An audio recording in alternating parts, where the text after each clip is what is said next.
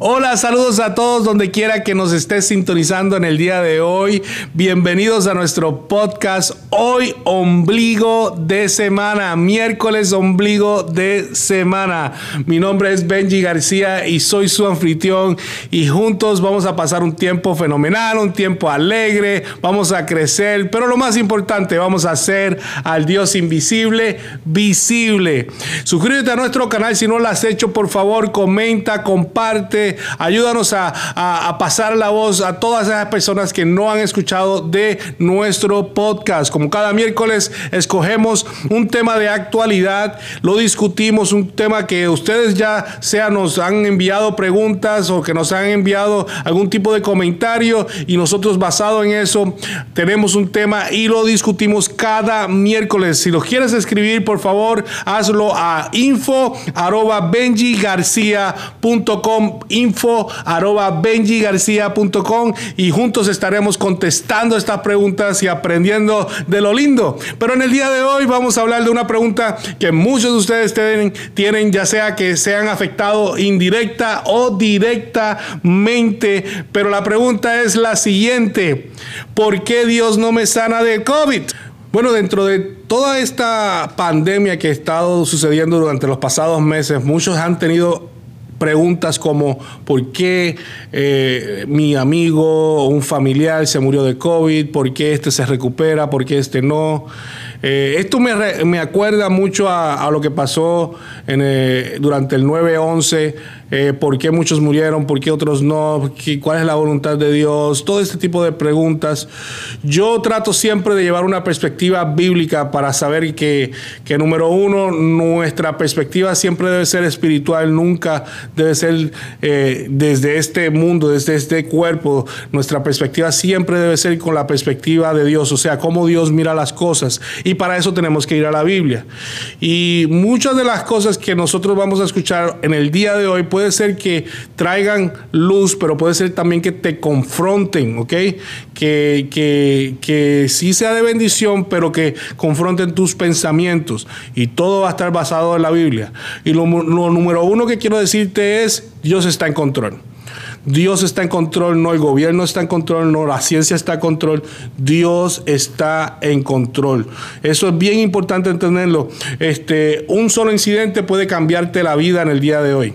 Un solo incidente puede cambiarte la vida en el día de hoy. Hoy estamos aquí, mañana no sabemos si vamos a estar.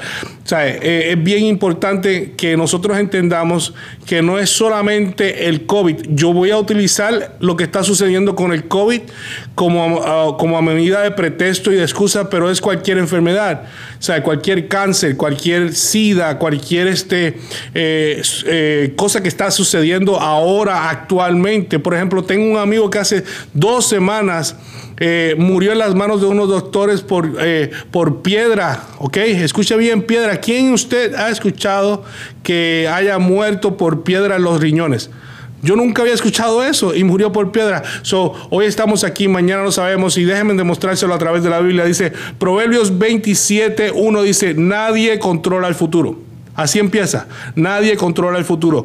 No presumas hoy de lo que piensas hacer mañana, porque el día de mañana no es prometido para nadie. El día de mañana no es prometido para nadie. ¡Wow!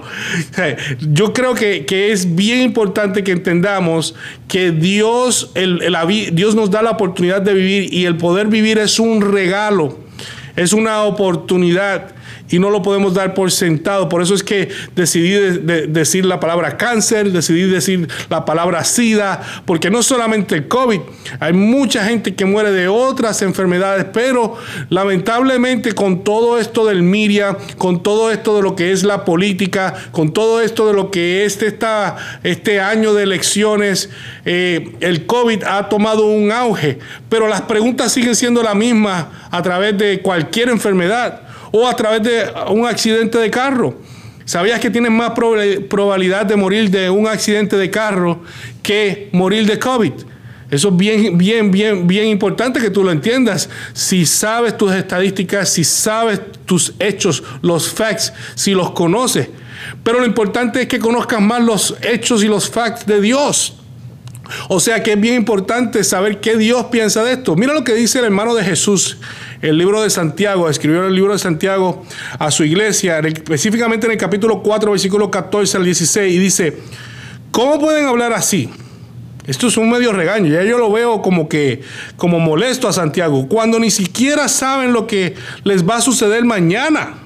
Su vida es como la niebla, aparece por un poco de tiempo y luego desaparece. Más bien deberían decir, si Dios quiere, viviremos y haremos esto o aquello. Sin embargo, a ustedes les gusta hablar con orgullo como si fueran dueños del futuro. Y eso es muy malo. Esta escritura nos ayuda a entender que Dios está en control.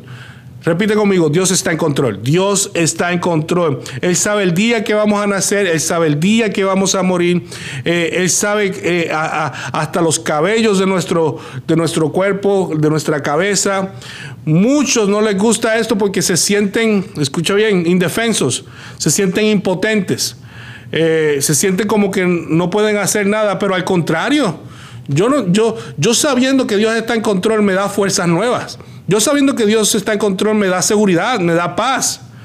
Eh, sabiendo cómo, cómo, yo cometo tanto error, cómo cometo como ser humano, cometo tanto, tan, soy tan débil que, que, cometo errores todo el tiempo. Así que si yo estoy en control, estaría cometiendo errores todos los días más todavía de lo que de lo, de lo que cometería si Dios me dirige, si Dios me, me, lleva de la mano y si Dios está en control, si Dios tiene el plan. Así que tenemos que ser bien cuidadosos con esto y, no temerle a lo que, que el, hombre dice, a lo que la ciencia dice, sino que saber que el dador de la vida es el que ya determinó cuándo voy a nacer, cuándo voy a morir, porque Él tiene un plan y es el Dios de la creatividad. Él nos creó, Él es el Dios de la creación. Y mira lo que dice Jesús, ok, Jesús en el, en el libro de Lucas, capítulo 12, versículo 4, dice, queridos amigos, en un tono mucho más amistoso, dice, no teman a los que quieren matarles el cuerpo. Después de eso, no pueden hacerle más nada. O sea, después de matarlos, no van a poder hacer más nada. Les diré a quién deben temer. Teman a Dios quien tiene el poder de quitarle la vida y luego arrojarlos al, infierno. Increíble las palabras de Jesús pero muy, muy, muy, muy ciertas, muy asertivas, ¿sabes? Nosotros estamos aquí. No es que nosotros tenemos que tenerle miedo a que Dios nos, em, nos, nos, quite la vida, nos envíe al, infierno, como que eso va a pasar este, automáticamente. Por eso es que eh, Jesús murió en la cruz del Calvario. Él nos dio una oportunidad para que nosotros escogiéramos. Lo que Él quería decir es que que realmente hay cosas que te preocupan que no te deben preocupar. ¿Sabe? la explicación de él o la comparación a lo que él está diciendo, sí, Dios tiene la potestad de, hacer eso. Pero también en el versículo, en Mateo eh, capítulo 6, dice, si Él cuida de las aves, cuidará también de ti. No te preocupes por el día de mañana. Porque ya en el día de mañana tiene su propio qué, su propio afán, su propio día de trabajo, sus propias preocupaciones. En varias, varias este, versiones de la Biblia lo puede interpretar así. So, esta es otra oportunidad de Jesús hablarles a todos los judíos y decirles, escuche bien, no se tienen que preocupar por la muerte, no se tienen que preocupar por quién los mata, por quién no. No, no, no, no, no. Mira, Dios puede hacer eso y no lo va a hacer, así que tranquilos. Dios pues, tiene la potestad, tiene la autoridad para hacerlo y no, y no lo ha hecho. Y entonces termina diciendo, claro, Él es el que al quien debe temer. Y el, el versículo 6 dice, y cuando ¿Y cuánto cuestan cinco gorriones? Dos monedas de cobre. Sin embargo, Dios no se olvida de ninguno de ellos. ¿Me entiendes? ¿Sabe? Que, que Él tiene la potestad para quitarnos la vida en un instante y aún así no lo hace y nos cuida. Él sabe cuántos, cuántos cabellos tenemos. Él sabe cuántos días vamos a vivir. Bien importante. Entonces, el otro punto es que Dios está en control número uno. El número dos es Nada nos separa del amor de Dios. Nada nos separa del amor de Dios. Eso es lo más importante. Nada nos separa de Dios. Si vemos Romanos 8, 35 al 39, ¿quién podrá separarnos del amor de Jesucristo? Nada ni nadie, ni los problemas, ni los sufrimientos, ni las dificultades tampoco podrán hacerlo. Ni el hambre, ni los peligros, ni la muerte. ¿O escucha bien? Como dice la Biblia, por causa tuya nos matan por ti nos, nos, tratan siempre como ovejas para el matadero. En medio de todos nuestros problemas estamos seguros de que Jesucristo, quien nos amó, nos dará la victoria total. Yo estoy seguro que que nada podrá separarnos del amor de Dios, ni la vida, ni la muerte, ni los ángeles, ni los espíritus, ni los presentes, ni los futuros, ni los poderes del cielo, ni los del infierno, ni lo creado por Dios, nada, absolutamente nada podrá separarnos del amor que Dios nos ha mostrado por medio de nuestro Señor Jesucristo. Óigame, este versículo aquí te debe dar paz y tranquilidad que aunque tú tengas COVID, Dios te ama. Que aunque estés a punto de morir, Dios te ama. Y, como, dice, como dice el versículo, ni la muerte te va, o sea, después que ya hayas muerto, nada de, nada de eso va a separarte del amor de Dios. Al contrario, ahí comienza tu vida eterna. Y realmente estamos muy, muy, muy contentos con estos versos porque esto nos ayuda a entender si las cosas pasadas nos están pasando es que tienen un propósito. So, sí hay pandemia, sí hay una enfermedad que está allá afuera, pero no te debe preocupar, no debes de tener miedo. Nada nos puede separar del amor de Dios. Debemos, debemos decir cosas como Dios nos escucha, Dios nos ama. O sea, no debes decir, ay, tengo COVID, ya, ya, ya, ya Dios, Dios me está castigando por algo. Ay, tengo COVID es porque Él no escucha mis oraciones. Tengo, tengo esta enfermedad, es que yo no sé si Él existe o Él me ama. No, Dios te ama, no hay nada que pueda separarte del amor de Dios. Juan 5:14 dice, y esta es la confianza que tenemos en Él, que si pedimos algo según su voluntad, él nos oye según su voluntad, no según la voluntad de Benji, no según la voluntad de, de, tuya, la voluntad de tu mamá, la voluntad de tu papá, es la voluntad de Dios. Si nosotros oramos según la voluntad de Dios, Él nos escucha. Por eso es que a veces nosotros eh, no obtenemos lo que queremos porque no estamos pidiendo según la voluntad de Dios, no estamos alineados a la voluntad de Dios. La fe es la clave en toda la vida. La fe hace que lo invisible se haga visible. La fe es la que hizo que Moisés cruzara ese, ese mar rojo. Así que es bien importante que nosotros entendamos que cómo debemos reaccionar ante cualquier cosa que es inesperada, cualquier enfermedad, ¿cómo debemos reaccionar al COVID? Número uno, con amor. Número dos, con fe. Número uno, con amor. Número dos, con fe. Porque el amor todo lo puede, todo lo soporta. Y la fe hace que las cosas que no, se, que no son se hagan, se hagan realidad. Y va, y, va, y va a pasar en un momento dado cuando Dios lo determine. Ahora, bien importante lo que vamos, cómo vamos a terminar esto. ¿Cómo vamos a terminar esto? Y es que dentro de, sus preguntas y dentro de sus incógnitas y sus este, incredulidades, porque esto pasa, nosotros somos seres humanos, hacemos por qué no nos sana. Te voy a dar tres perspectivas bíblicas tres perspectivas bíblicas que son bien interesantes. Tres razones por qué Jesús no hizo milagros según la Biblia. Número uno, Jesús se negó a hacer milagros para probarse a sí mismo.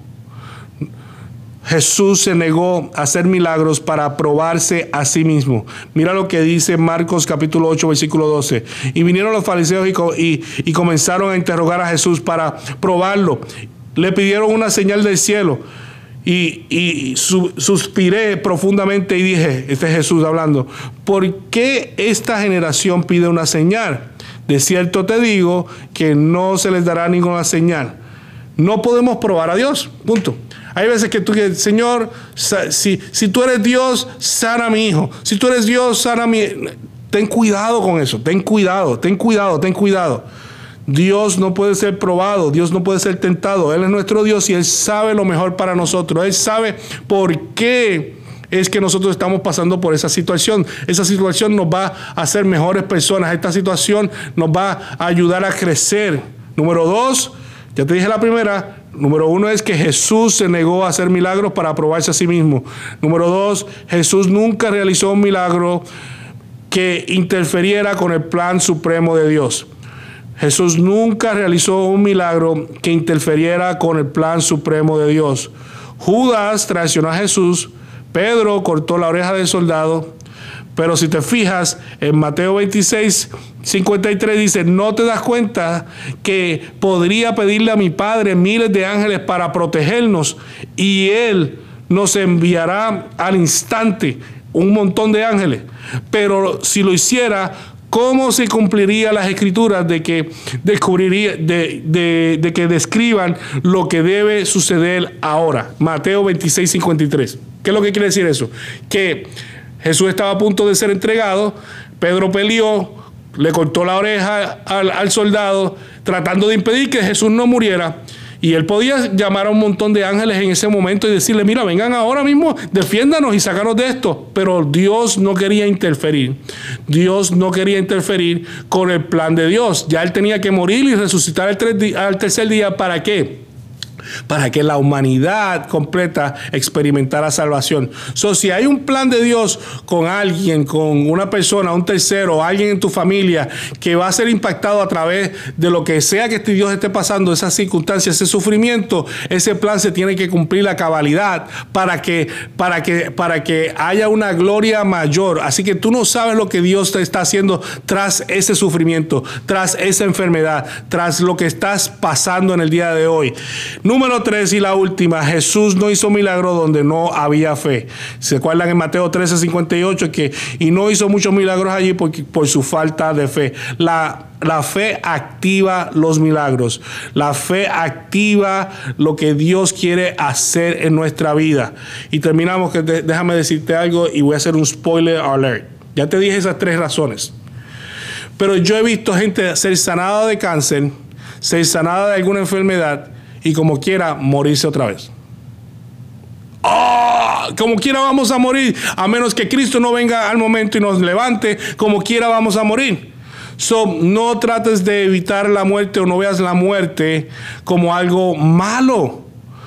Ve la muerte como Pablo la vio. El morir para mí es ganancia. Solo no tengas miedo de morir. Lo que tienes que sacar de este podcast es que morir no es el problema físicamente, sino morir espiritualmente es el problema. Dios está más preocupado por tu vida espiritual, por tu alma, para que llegues al cielo, que por tu cuerpo físico.